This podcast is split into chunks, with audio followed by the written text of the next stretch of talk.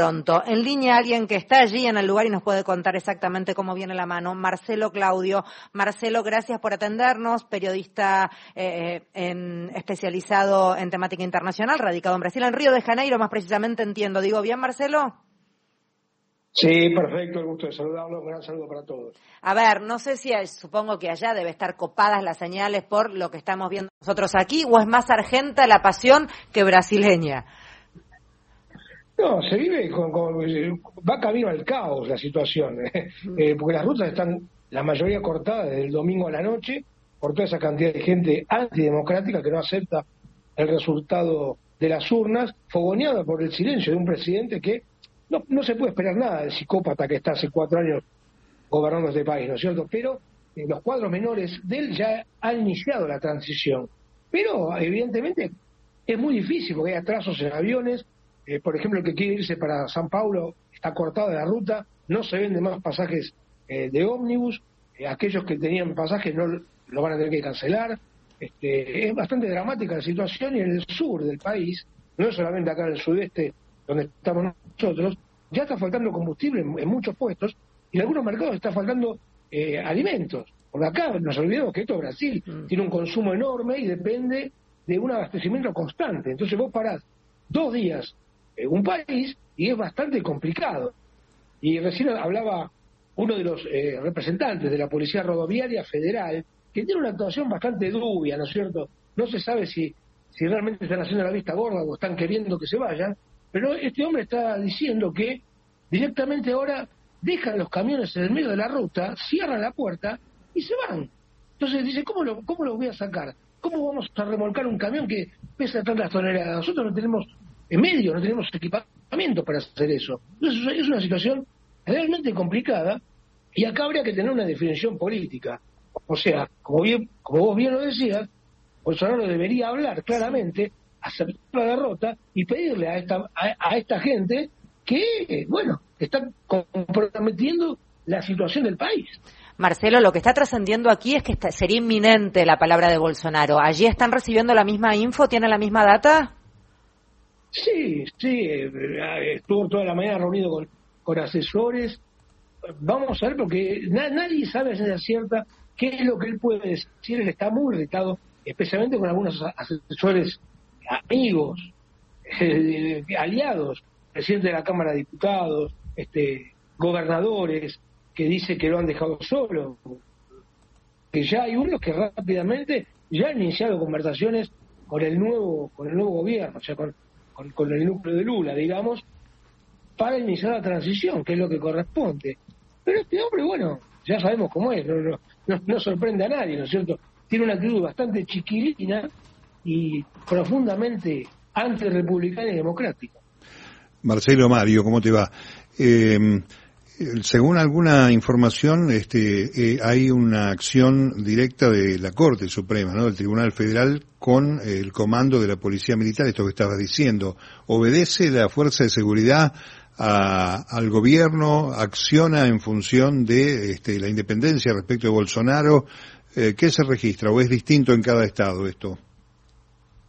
Es distinto en cada estado. Da la sensación que que esto sea medio abstracto, ¿no es cierto? Porque ya desde ayer, primero el Superior Tribunal Electoral, con el, presidente, el ministro Alexandre, determinó que, se retiren, pero después lo, avaló la Corte Suprema, pero esto es en abstracto, porque eh, logísticamente es muy difícil. Vos tenés la vía Dutra, que es la que, la que liga Río con San Paulo, por ejemplo. Son 450 kilómetros.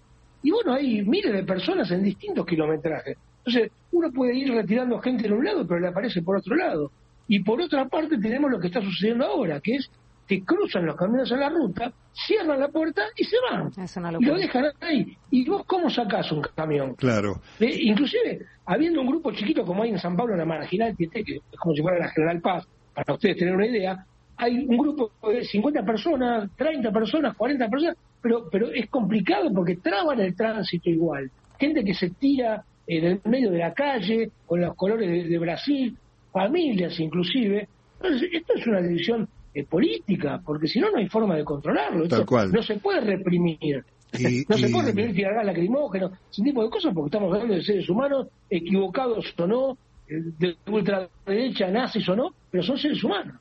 Sí, estaba pensando en que la falta de combustible ya está alterando también la programación de vuelos y no se desprenden billetes de viaje eh, de larga distancia en ómnibus. Eso también ya se está afectando, ¿no? Pablo, en el aeropuerto de Guarulhos había eh, hoy en la mañana 25 vuelos cancelados porque los pilotos no habían podido llegar al aeropuerto. Ayer en la noche se veían imágenes por el medio de los pastizales, gente con, la, con las valijas abajo de la lluvia. O sea, bastante bastante feas, eh, ¿no es cierto? Más allá de todo lo que implica todo esto. Mañana acá hay, un feriado nacional, o sea que el caos va a ser más, más grande todavía. Es, una situación difícil, pero yo creo que la, salida acá es realmente política, no, no, no hay otra cosa. Y vamos a ver si la palabra de, un hombre como Bolsonaro eh, alivia todo esto o le tiran hasta el fuego. Marcelo Claudio es quien está hablando, periodista en Brasil, en Río de Janeiro. Aquí uno de los reportes, de, los múltiples reportes periodísticos que hay, hablan de balas de goma y gases para desbloquear rutas cortadas en Minas Gerais, San Pablo, Río de Janeiro, entre otros, lo cual si bien uno no lo aplaude, también entiende como de alguna manera lógico en cuanto a la contingencia que puede llegar a tener si esto continúa de esta manera. Lo cierto es que sería de esperar, Mario hacía una referencia en cuanto a ciertos resultados que no le gustan al mandatario de turno, entonces se queda guardado esperando. En este caso, en, hacía, hacía referencia a la anécdota Macri cuando se quedó callado y se nos fue al demonio el, el peso y a la noche apareció diciendo, joróbense, ustedes votaron lo que votaron. Lo sintetizo medio brutalmente, pero fue medio ese el mensaje. Y en este caso pareciera ser algo así, como estar de alguna manera eh, calladito, viendo con cierto goce lo que pasa en el país a partir de que el resultado no es el que a uno le gusta. No, seguro, pero vamos a considerar que este tipo, Bolsonaro, es muchísimo más perverso que Macri, que cualquier pueden imaginar ustedes. Es una persona muy peligrosa. Él, él, y, él la banda, eh, su familia, los hijos, ¿no es cierto? Son gente que... Bolsonaro es, un, es una persona que vivió durante 27 años el Congreso Nacional, que, que nunca hizo nada, no aprobó ninguna ley, era, era tratado como un hombre folclórico. Nadie le daba era un tipo del bajo clero, que se dice acá. Pero lamentablemente, con todas sus, sus eh, sociopatías que tiene, él es el presidente de la República. Y hasta el 31 de diciembre lo va a seguir siendo. O sea que él tiene el manejo de una cantidad de cosas. ¿No es cierto? Vamos a ver si consiguen convencerlo para que, digamos, de alguna declaración más o menos normal, más o menos humana, porque ni siquiera le agradeció a los casi 60 millones de personas que lo votaron. Sí, sí, sí, es llamativo el silencio. Yo pensaba, ¿cuál es la costumbre, la usanza allí en Brasil? No, automáticamente se, reconoce, se reconoce la, victoria y se, y se coloca todo todo el gobierno para la transición. Bien, o sea, como, como en cualquier país normal, como todo lo... Pues a lo mejor tiene alguna costumbre particular, qué sé yo, ¿viste? Qué sé yo. No. Recién acaba de nombrarlo a, a el vicepresidente, como jefe de la transición. Eso es algo que acá por ley se tiene que cumplir. O sea, tiene que haber... se, se, se va cortando, Marcelo. Acaba de nombrar a quién, perdón, retomemos desde ahí que se perdió el audio. Sí, a Gerardo Agmin acaba de nombrar Lula como jefe de la transición. O sea que él ya tiene acceso a todos los órganos del gobierno a partir de este momento. ¿No es cierto? Inclusive ya el jefe de la Casa Civil, un tal Nogueira, que también es obviamente aliado de Bolsonaro, pero ya lo recibió, inclusive el vicepresidente Moura, un militar, ya invitó a Agni y a la mujer a que vayan al, a la sede, digamos, de en Brasilia para que eh, vayan conociendo. Eso aparentemente lo irritó bastante a Bolsonaro, pero es el protocolo que se tiene que seguir por ley, ¿cierto? Eh, por eso vamos a ver cómo se desenvuelven, cómo se desarrollan los, los acontecimientos. No se puede esperar nada bueno del lado de Bolsonaro, lamentablemente. De los militares, ¿qué noticias hay de las Fuerzas Armadas, Marcelo? Mira, los militares en actividad eh, son gente que ya le ha soltado la mano en ese sentido de, de, hacer un golpe o, ser profundos eh, antidemocráticos.